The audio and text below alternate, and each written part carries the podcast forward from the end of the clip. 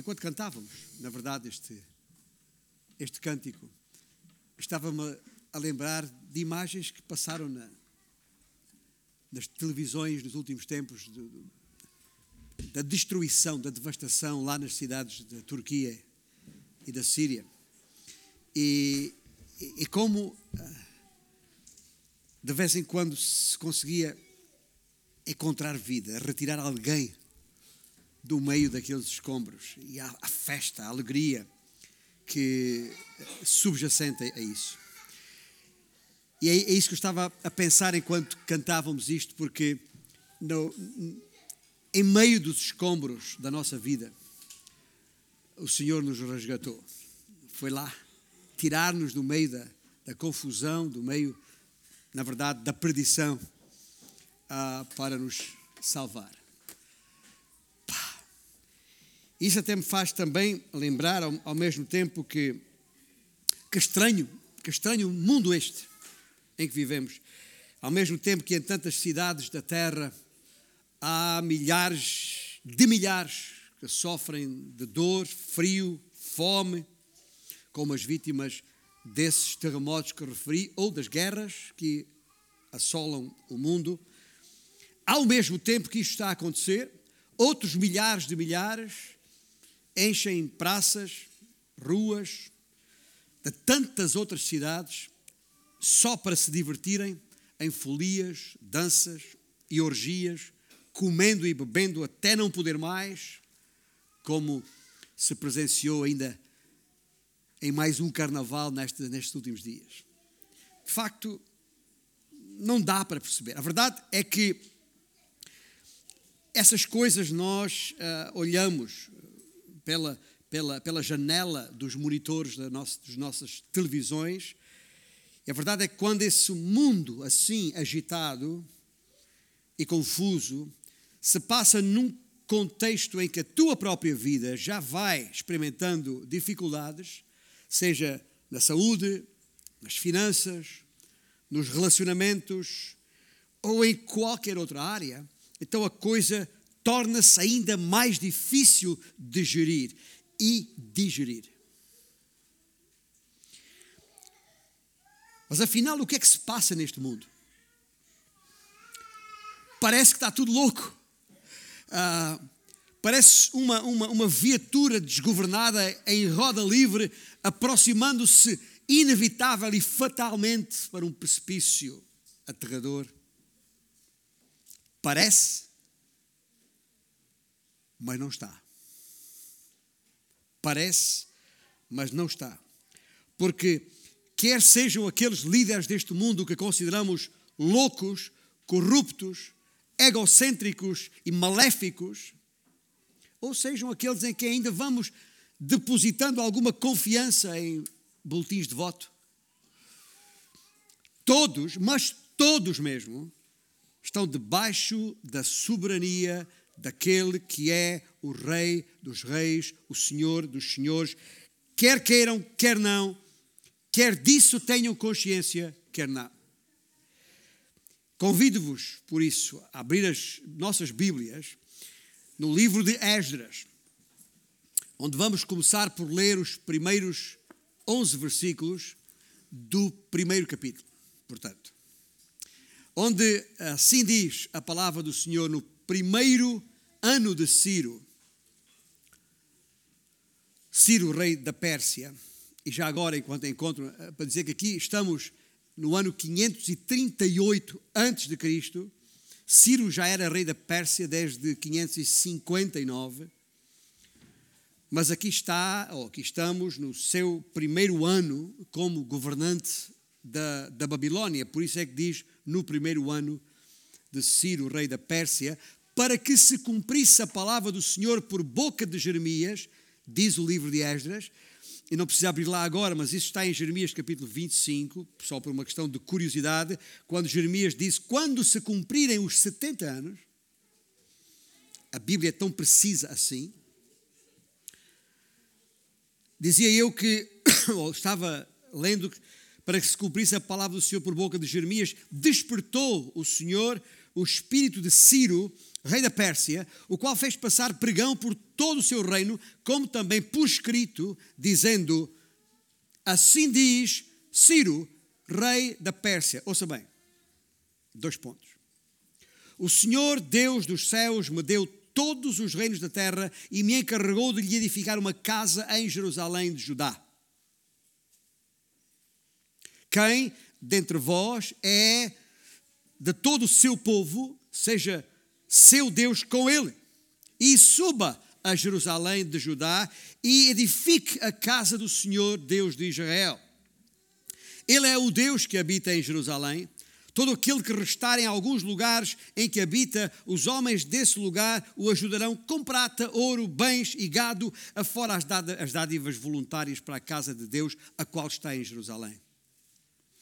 Então, então se levantaram os cabeças de famílias de Judá e de Benjamim, e os sacerdotes e os levitas, com todos aqueles ah, cujo espírito Deus despertou para subirem a edificar a casa do Senhor, a qual está em Jerusalém. Todos, todos os que habitavam nos arredores os ajudaram com objetos de prata, com ouro, bens, gado e coisas preciosas, afora tudo o que voluntariamente se deu.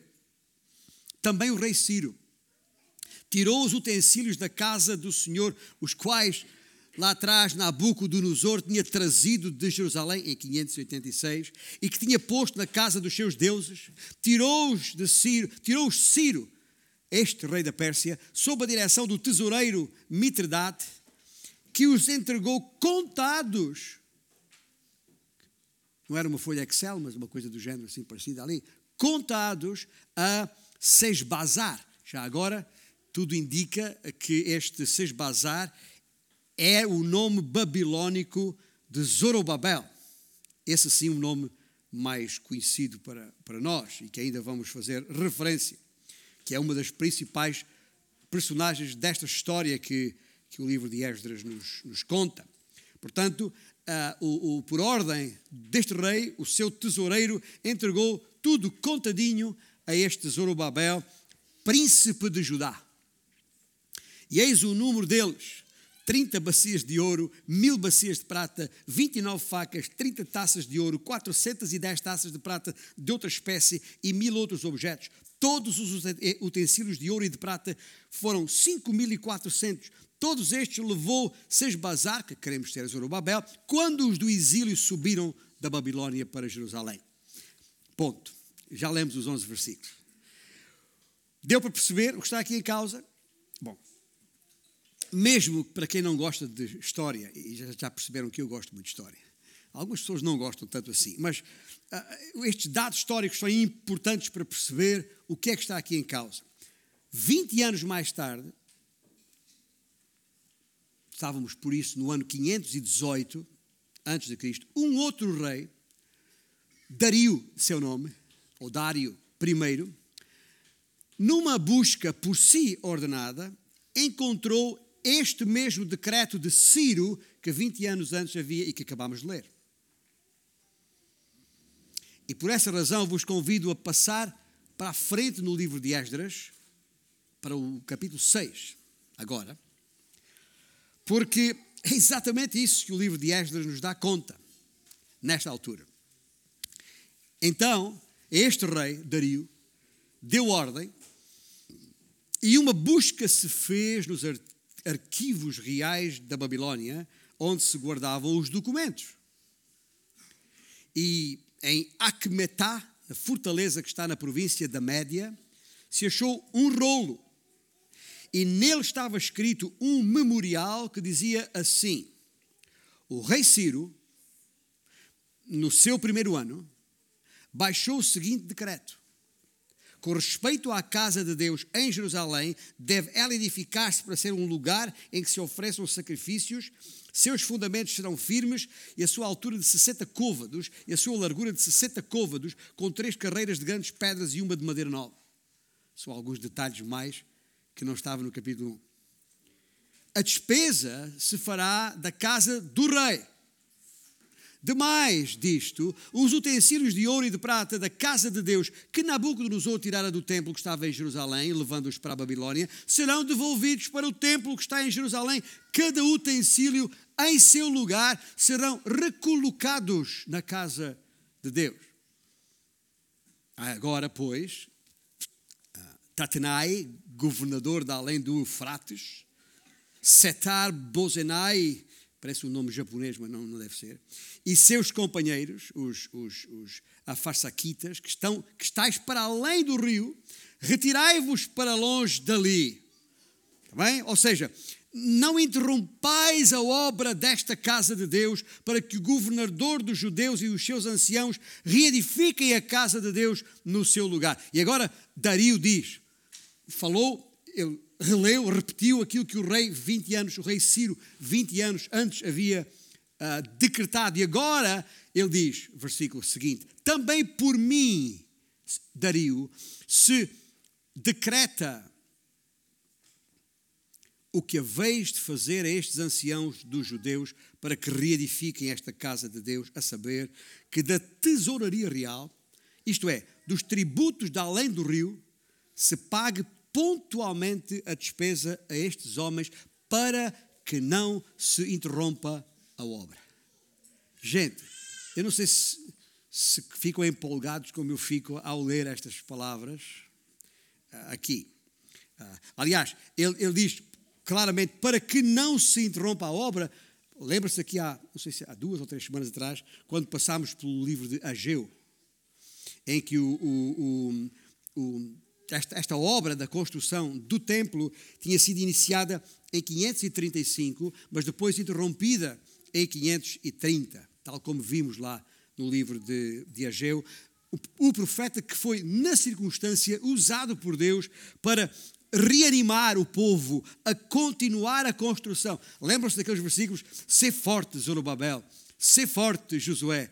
Lembra-se disso? Pois bem, é aqui exatamente nesta altura que isto está a acontecer. E o rei continua nestes versículos ainda em Esdras 6, dizendo: Também se lhes dê, isto é Dario falando de novo, dia após dia, sem falta, aquilo que houverem mister. Novilhos, carneiros e cordeiros. Para quê? Para holocausto ao Deus dos céus. Trigo, sal, vinho e azeite segundo a determinação dos sacerdotes que estão em Jerusalém, para que se ofereçam, para que ofereçam sacrifícios de aroma agradável ao Deus dos céus e orem, orem pela vida do rei e de seus filhos.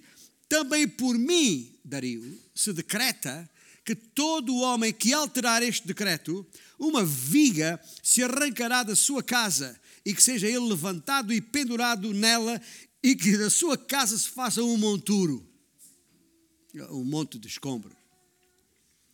E agora vejam o que este rei diz: O Deus, pois, que fez habitar ali o seu nome, derribe a todos os reis e povos que estenderam a mão para alterar o decreto e para destruir esta casa de Deus, a qual está em Jerusalém.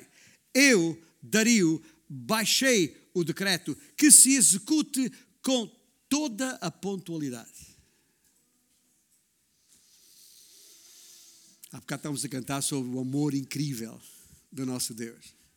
Agora estamos a falar sobre a soberania incrível do nosso Deus. O livro de Esdras conta-nos cerca de 92 anos de história, entre 538 e 446. Porém, os factos, a maior parte dos factos que estão registados neste livro, do qual lemos um, alguns trechos agora, eh, tiveram lugar entre 538 e 515. Na verdade, entre o capítulo 1 e o capítulo 6 de Esdras, há ali 23 anos de história, que é onde estão os profetas Ageu e Zacarias também, que já consideramos para trás. E há mais ou menos um ano de história, eh, que foi o ano 458, nos capítulos 7 a 10. Curiosamente, isto são curiosidades históricas, mas muito mais do que isso, porque para nós percebemos bem. Nós já, já considerámos o livro de Esther, certo? a semana passada. Sim, semana passada. Pois bem, os, os, os, o, toda a história de Esther acontece na, na, na, entre o capítulo 6 e o capítulo 7 de Esdras. Naquele período de tempo, é ali que aquela história uh, acontece. E, um, mas tudo, tudo mais, mais de, de, meio século, o livro de Esdras não faz mais nenhum registro de nenhum outro acontecimento. Mais nada. Mas aqueles 10 anos de história do livro de Esther estão aqui. Entre, entre o, o, o, estes, estes capítulos, durante o, reinado do Artaxerxes I, também chamado Assuero, de que falámos a semana passada. Ou seja, cronologicamente, os livros de Esdras e Neemias juntos, e Neemias vamos falar no próximo domingo, se o Senhor nos permitir, registram, do ponto de vista uh, historiográfico, digamos assim, os últimos acontecimentos uh, do Velho Testamento, onde encaixa Malaquias, que deixaremos mesmo para o fim. É um livro de história? É um livro de história. Mas é um livro de história para ensinar teologia. E o grande ensino teológico que está aqui contido, eu poderia uh, designar como uma revitalização espiritual. Trata-se de um, um autêntico manual bíblico sobre avivamento. É o que está aqui. Estava a ler uh, ou a reler um livro na minha biblioteca que já tem muitos anos, que minha mulher e eu estudámos durante os tempos de seminário de Eugene Merrill. Ainda vivo, tem 88 anos agora, este teólogo. E ele escreveu o seguinte: Seja qual for a opinião que se tenha sobre a autoria de Esdras, Neemias e a sua relação com crónicas, porque já agora é importante perceber isto, há uma relação direta com o, o livro, que na verdade são dois na nossa Bíblia, de crónicas, a perspectiva teológica de toda a coleção, no essencial, não sofre qualquer alteração. Ou seja, a mensagem é dirigida à comunidade de judeus pós-exílica. Porquê?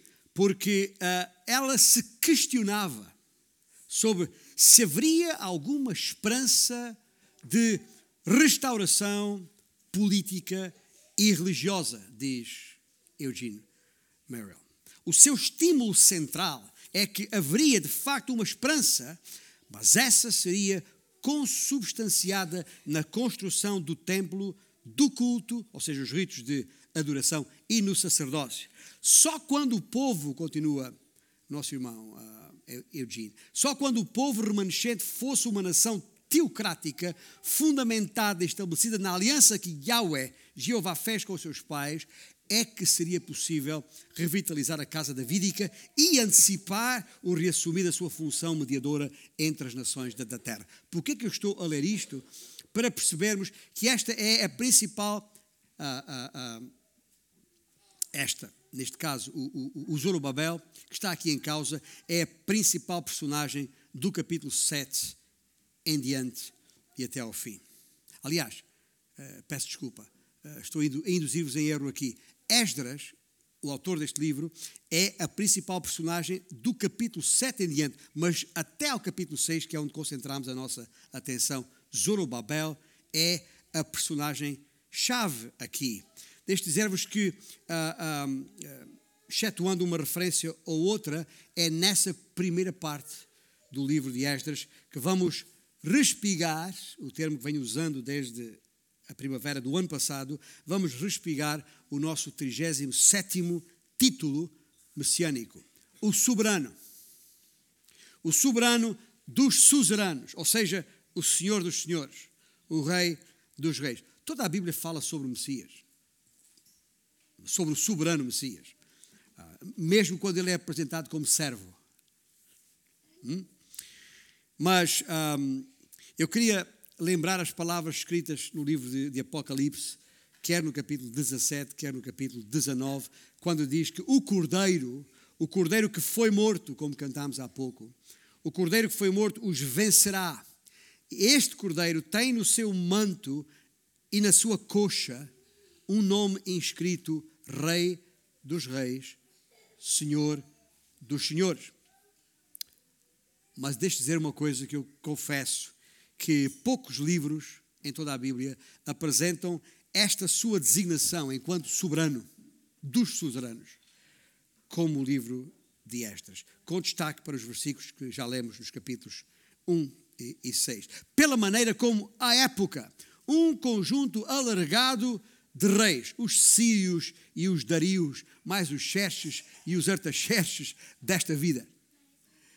No seu tempo, esta gente toda, e foram muitos, naquele curto período de tempo, no seu tempo, não tiveram alternativa senão sujeitar-se ao tempo soberano do soberano do tempo. Estes reis, ao seu tempo, repito, não tiveram alternativa senão sujeitar-se ao tempo soberano do soberano do tempo. E não é por acaso que o livro de Provérbios, logo no início do capítulo 21, declara isto, e passo a citar: Como, como ribeiros de águas, assim é o coração do rei na mão do Senhor. Este, segundo o seu querer, o inclina. E entre as muitas observações que podemos verificar no livro de Esdras sobre a maneira como Deus trata Israel, gostaria de destacar duas que considero terem um valor permanente também aplicável às nossas vidas aqui e agora. Primeiro, a diversidade dos instrumentos de Deus. A diversidade dos instrumentos de Deus. No seu processo de refazer Israel, de maneira a torná-lo um vaso de bênção para o mundo, Deus usou instrumentos terceiros, tanto de dentro como de fora de Israel. Do lado de fora da nação de Israel, os seus principais instrumentos foram estes reis, os reis Círios, o Dario e o Artaxerxes, que já referi.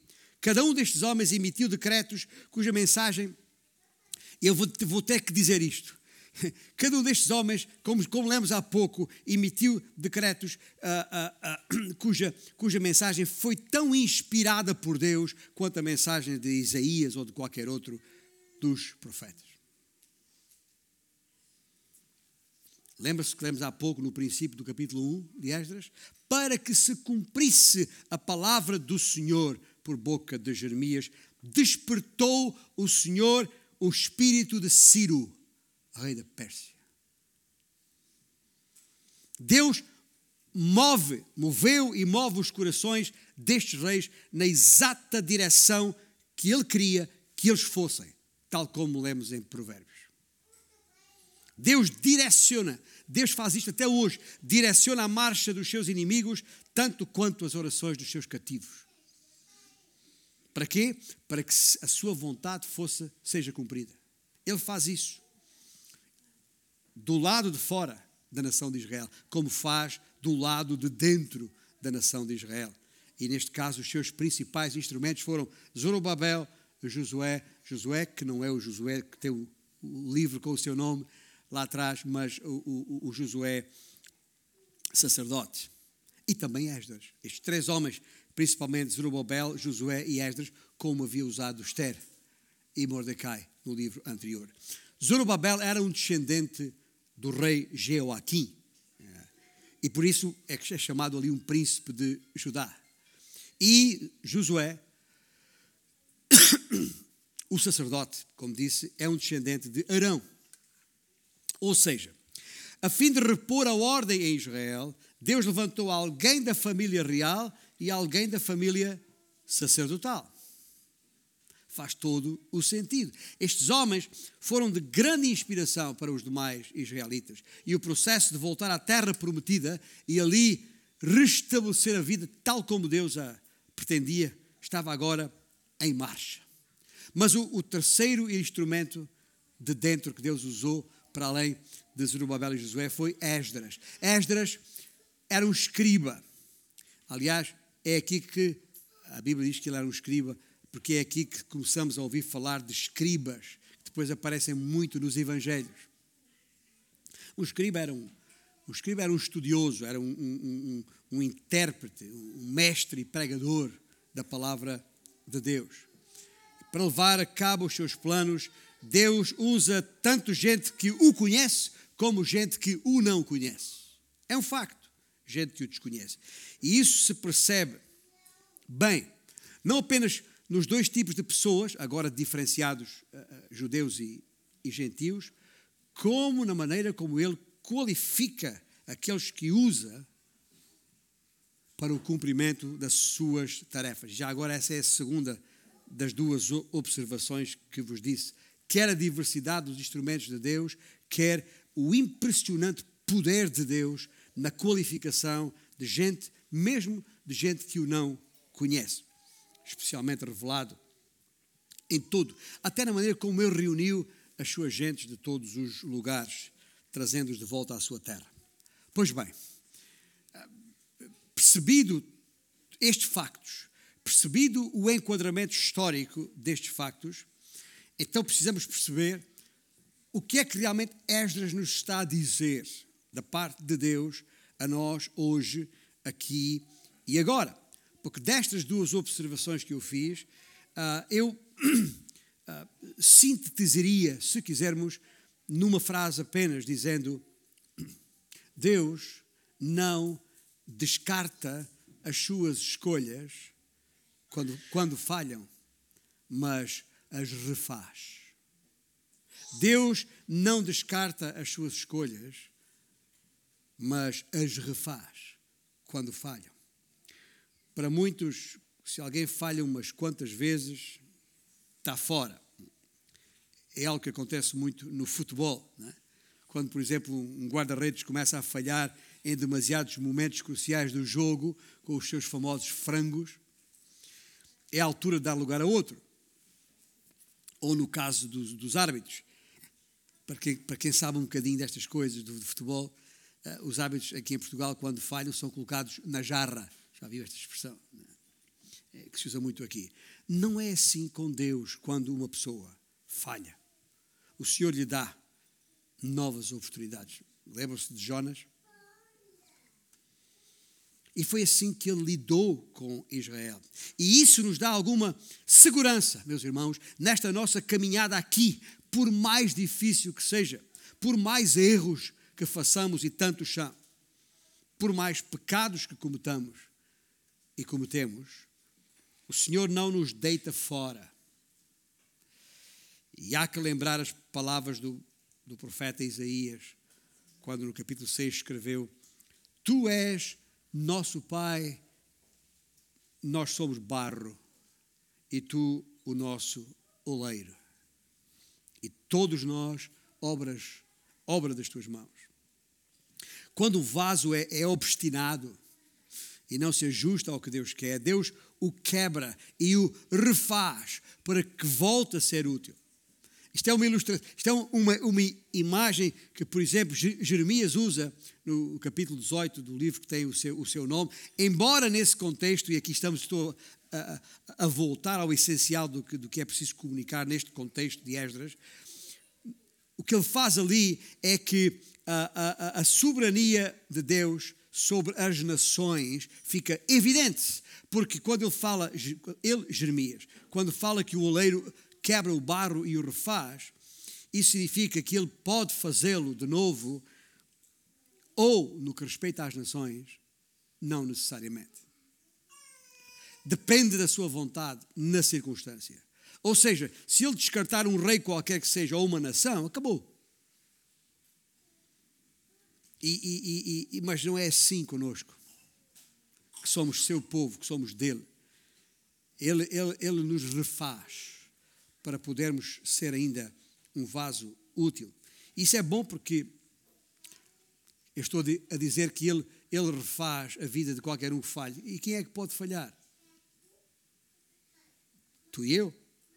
Falhamos e falhamos muito. Mesmo, ou seja, mesmo quando as nossas intenções são boas, mesmo quando fazemos algumas, estamos a trabalhar por causas boas, o Senhor é soberano o suficiente para pegar nisso e quebrar, virar cacos. Mas lembram-se, e outra vez vem à minha memória as palavras do profeta Ageu, naquele contexto. Aquela gente precisamente àquela gente ali em Jerusalém, naqueles dias difíceis: ser forte, não temais, não temais. Por isso, meus irmãos, e gente que me ouve esta manhã, certamente identificas-te com isto, como eu identifico. Nós falhamos. E não poucas vezes. Mas seja qual for o número de vezes que, que falhamos, que falhamos ou que falhaste no passado, Deus pode sempre usar-te de maneira maravilhosa. Se te arrependeres, naturalmente, do erro cometido, do pecado feito, se renovares a tua dedicação, se te submeteres à sua palavra e te dispuseres a ser usado por Deus, sejam quais forem as consequências. Lembra-se de Esther? Se parecer, si. É esta a ideia. Porque foi para tempos como este que o Senhor nos tem aqui, seus representantes, seus embaixadores. E precisamos ter esta perspectiva da vida. Precisamos entender assim a obra de Deus. Precisamos entender que estamos no contexto de uma promessa que é sua. Ou seja, se a nossa confiança estiver no Senhor, nós podemos avançar por esse futuro adentro sem medo.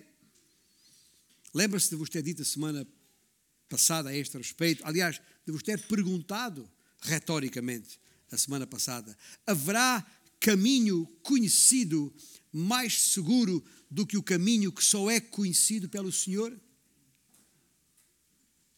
Perguntei eu a semana passada. Porque é só assim que é possível ter paz, alegria, de facto, em nós, mesmo em tempos difíceis, confusos, tempo de loucos, como este tempo em que vivemos. São dias caracterizados por instabilidade. É certo. Mas também de grande oportunidade. Não menos. E nesta oportunidade quero deixar-vos a palavra de, de esperança e de encorajamento. E voltando a citar Apocalipse, aliás, se tem a sua Bíblia à mão, abra lá em Apocalipse capítulo 1, no primeiro capítulo de Apocalipse, quando João, o apóstolo de Jesus, um, nos apresenta o seu próprio esboço do livro que ele escreveu da parte de Deus, ah, quando no versículo 19 ele diz as coisas que são e as coisas que hão de acontecer depois destas. E a propósito das coisas que são, ele escreve às sete igrejas da Ásia Menor. Era um tempo de crise para todas elas. Também, às vezes eu ouço mensagens em que as pessoas estão ali, a, ah, a, a igreja tal é boa, a igreja tal é má, e começam a fazer comparações entre as sete igrejas da, da Ásia. Esqueça lá isso. todas elas estavam uh, inseridas e num contexto de grande dificuldade. Todas elas. E é por isso que as primeiras palavras de, de João para as igrejas são palavras tranquilizadoras, são palavras fortalecedoras, encorajadoras esperançosas. E deixe dizer uma coisa: entre aqueles dias em que aquelas sete igrejas da Ásia, que eram igrejas reais, cujos nomes estão ali identificados, entre o tempo daquelas sete igrejas e o tempo das nossas igrejas, hoje como esta, nada aconteceu. Entre aqueles dias e os nossos, que nos possa levar a pensar que as palavras deixadas ali àquelas igrejas deixaram de ser relevantes ou menos aplicáveis à igreja hoje. Antes, pelo contrário. E já agora está lá em, capítulo, no, no, capítulo uh, 2, desculpa, quando diz no versículos 3 ah, a 6, Bem-aventurados aqueles que leem e aqueles que ouvem as palavras da profecia e guardam as coisas nelas escritas, pois o tempo está próximo. João, às sete igrejas que se encontram na Ásia, graça e paz a vós outros, da parte daquele que é, que era e que há de vir, da parte dos sete espíritos que se acham diante do seu trono, e ouça, ouça bem agora, e da parte de Jesus Cristo, a fiel testemunha, o primogênito dos mortos, e quem? Quem é ele? O soberano dos reis da terra. àquele que nos ama e pelo seu sangue nos libertou dos nossos pecados e nos constituiu reino, sacerdotes para o seu Deus e Pai, a Ele a glória e o domínio pelos séculos dos séculos. Amém? A frase que aqui destaco nestes versículos, obviamente, é esta frase: Jesus Cristo, o soberano dos reis da terra. Pelo que quero declarar hoje, aqui e agora, no meio de toda esta estonteante agitação política, económica e social. No meio desta estonteante agitação política, económica e social, à escala global, que temos vivido nestes últimos semanas, meses e até anos. Jesus Cristo é o soberano de todos os reis e presidentes, de todos os governadores e chefes, de todos os chanceleres e primeiros ministros que por aí há. Seja o seu nome Vladimir Putin ou Volodymyr Zelensky, Joe Biden ou Xi Jinping, Lula da Silva ou Marcelo Rebelo de Souza.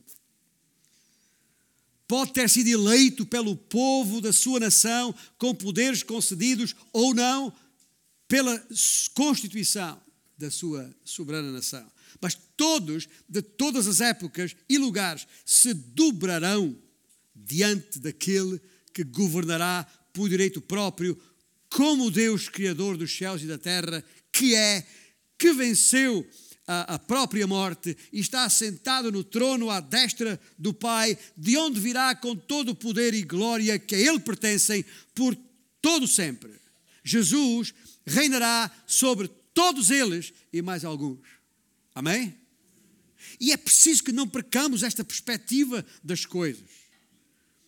Quando ressurgiu dentre os mortos, diz o apóstolo que Deus o exaltou sobremaneira e lhe deu um nome que está acima de todo nome, para que ao nome de Jesus se dobre todo o joelho nos céus, na terra e debaixo da terra. Estou a citar Paulo ah, na, na carta aos Filipenses.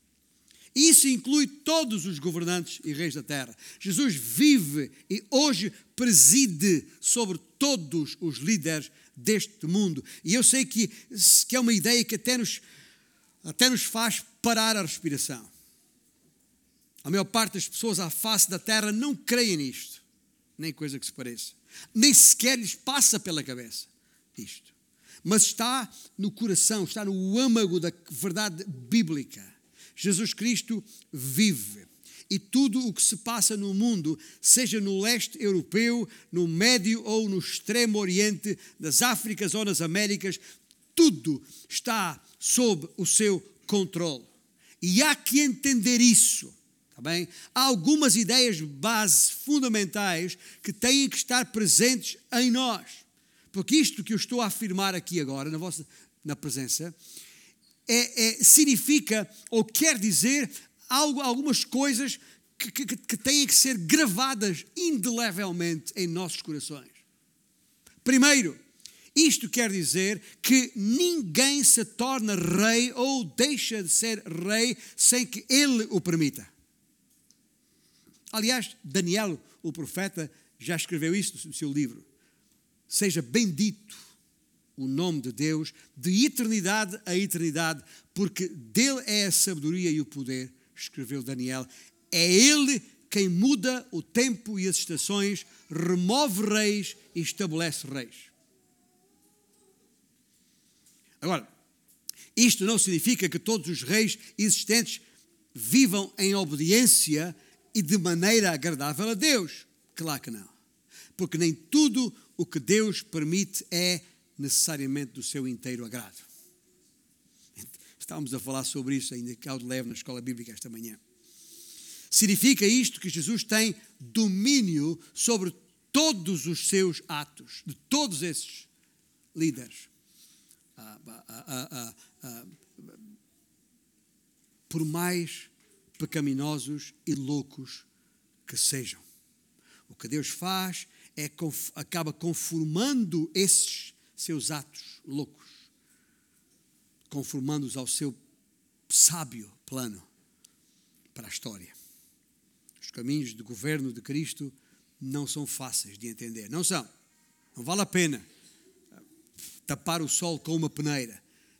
Quando Paulo aos Romanos escreveu aquelas palavras, oh profundidade da riqueza, tanto da sabedoria como do conhecimento de Deus, quão insondáveis são os seus juízos e quão inescrutáveis os seus caminhos. Está lá em Romanos capítulo 11.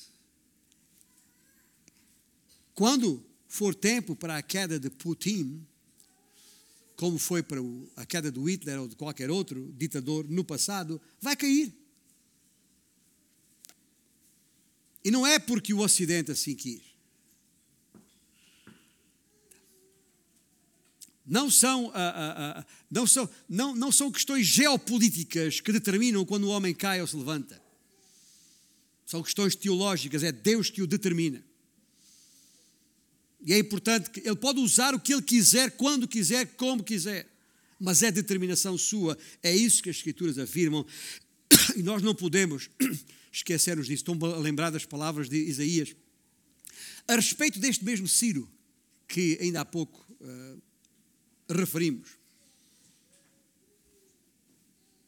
O que é que Isaías escreveu sobre Ciro no capítulo 45? Assim diz o Senhor, ouça bem, isto é incrível. Assim diz o Senhor ao seu ungido, a Ciro,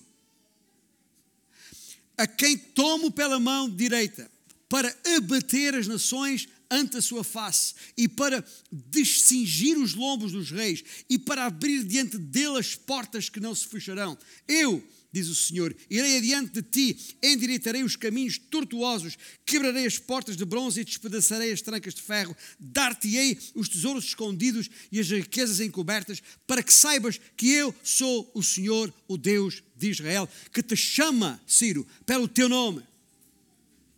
Por amor do meu servo Jacó e de Israel, meu escolhido, eu te chamei, Ciro, e te pus o sobrenome chamei pelo teu nome e te pus o sobrenome, ainda que não me conheces. Claro que ele não conhecia o Senhor. Mas o Senhor conhecia. Eu sou o Senhor e não há outro. Além de mim, não há Deus. Ciro, eu te cingirei, ainda que não me conheces. Volto a repetir para que se saiba até ao nascente do sol e até ao poente que além de mim não há outro, eu sou o Senhor e não há outro. Ponto. Meus irmãos, atendei a estas minhas palavras. Não leiam os jornais, nem ouçam as notícias do mesmo modo que fazem os incrédulos. há que ler e ouvir com os olhos e os ouvidos das Escrituras, conforme as obras e a mente de Cristo que nós temos, o soberano dos reis da terra. É isso que estas verdades querem dizer. É isto que significa crer que Jesus Cristo é o soberano dos suzeranos. Nenhum rei se levanta ou cai a não ser que ele o permita. Isto também quer dizer que ele controla o que fazem os reis da terra.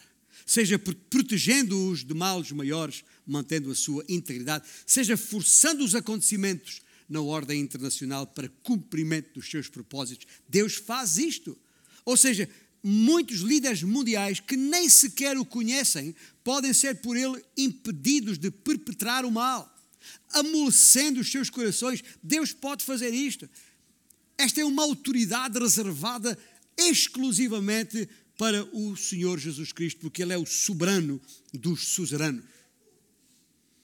Ele é quem os pode impedir de cometer maiores atos de crueldade e represálias sobre os povos. Só Ele pode impedir isso. Como, por exemplo, só Deus pode impedir os homens de usarem armas nucleares, por exemplo, por sua simples e livre vontade. Deus pode impedir. E sim, é verdade que também foi Deus que não impediu os massacres que vamos vendo nas, sobre o povo ucraniano, por exemplo. Deus não impediu isso. Os seus sábios caminhos não estão em causa, seja permitindo que os ítares desta vida pequem em toda a linha, seja refriando os Abimeleques desta vida. Estou a referir a Abimeleque lá em Gênesis, ah, quando ah, ah, o Senhor impediu que Abimeleque fosse na conversa de Abraão em relação a, a Sara. Estou a falar o exemplo. O Senhor tem essa, ele refreia quando quer refriar, deixa andar quando deixa andar. Quer, quer um outro exemplo? Lembra-se quando, quando, quando Deus, Deus que havia determinado que o Messias, este mesmo Jesus que estamos a falar, haveria de nascer em Belém? Lembra-se?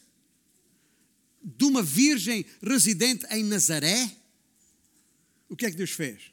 Foi lá no coração do, do Augusto César, o imperador, e disse: é a hora para decretares um recenseamento. Esse recenseamento obrigou que José e Maria fossem a Belém, sua terra natal, porque ali ela haveria de dar à luz. Percebem? O que uma coisa tem a ver com, com outra? Não, poderá parecer que nada tem a ver com outra. Nada de novo. Nada de novo, porque é precisamente para isso para cumprir o seu plano de salvação oferecido aos homens, que ele continua até aos dias de hoje a determinar o curso da história. E é essa a verdadeira razão para tudo o que se passa, incluindo o que se passa no leste europeu nestes nossos dias. Por isso é que as nossas orações, quando oramos, devem incidir nesse sentido, uh, vigiando para não nos distrairmos, para não perdermos o passo certo da história. Estou a falar paz porque nós, nós fomos arregimentados, somos soldados, estamos nas, nas fileiras do Senhor e nada pior ver um pelotão ou um batalhão a, a, a marchar e, e, um deles ter o passo trocado. Já, já viu isso acontecer? É terrível. É terrível, está bem? Não, nós não podemos trocar nosso passo, nós temos que marchar certinhos, porque nós estamos aqui para o servir. E, portanto, lembremos disto, já que estou a falar em regimentar, este mesmo soberano é, é soberano o suficiente, tem toda a autoridade para chamar qualquer um de qualquer nação e a regimentá-lo para as suas fileiras. Ou já nos esquecemos que foi isso que o Senhor nos mandou fazer? Não foi isso que o Senhor nos mandou fazer? Discípulos de todas as nações. E o que é que ele disse quando deu essa ordem? Disse o quê? Toda a autoridade me foi dada no céu e na terra. Portanto, ide. E quer dizer uma última coisa, eu quero terminar com esta ideia forte. Porque quando pensamos em Jesus Cristo como soberano, há uma outra ideia forte. Isso também quer dizer que Ele triunfará. Não nos esqueçamos disso. Uh, Convido-vos a ler em casa, não precisa ler agora, o capítulo 15 de 1 Coríntios, especialmente a partir do versículo 25. Nós e de acordo com a palavra de Deus, quer nesse capítulo, quer em Apocalipse 17, quando todos os senhores da terra se reunirem em batalha contra ele, a Bíblia diz: o Cordeiro os vencerá, pois é o Senhor dos senhores e o Rei dos reis. E venceremos com ele. Está lá escrito: vencerão também os chamados, eleitos e fiéis, e fiéis que se acham com ele. Triunfo em toda a linha. As portas do inferno não prevalecerão contra a igreja. Esqueça nunca estas coisas. Bem? E essa verdade insufismável tem que revolucionar a nossa perspectiva da vida, a nossa mundivisão, a maneira como acompanhamos as notícias, capacitando-nos a viver cada momento mais um passo rumo a essa vitória final. Gosto desta frase. Vamos ficar com ela. Cada passo certo na história é um passo para a vitória. Cada passo na história é um passo para a vitória. Porque o soberano dos soberanos triunfará. E nós com ele. Amém?